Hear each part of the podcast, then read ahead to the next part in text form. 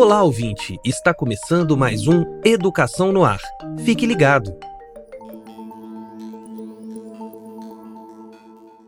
A segunda prova do Enem está se aproximando e no próximo dia 20 de novembro, mais de 3 milhões de candidatos Brasil afora irão realizar a prova que é uma das principais portas de entrada ao ensino superior. O que muitos não sabem é que podem se preparar testando suas habilidades fazendo provas antigas do exame. As edições anteriores da prova, com seus respectivos gabaritos, estão disponíveis no site gov.br/inep.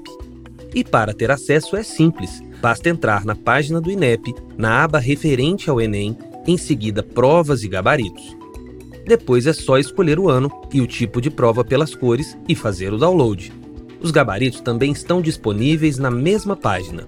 Aí é só baixar e realizar a correção após a resolução da prova.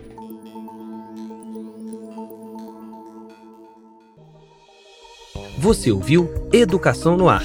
Acompanhe outras notícias da educação no portal do MEC www.gov.br/mec.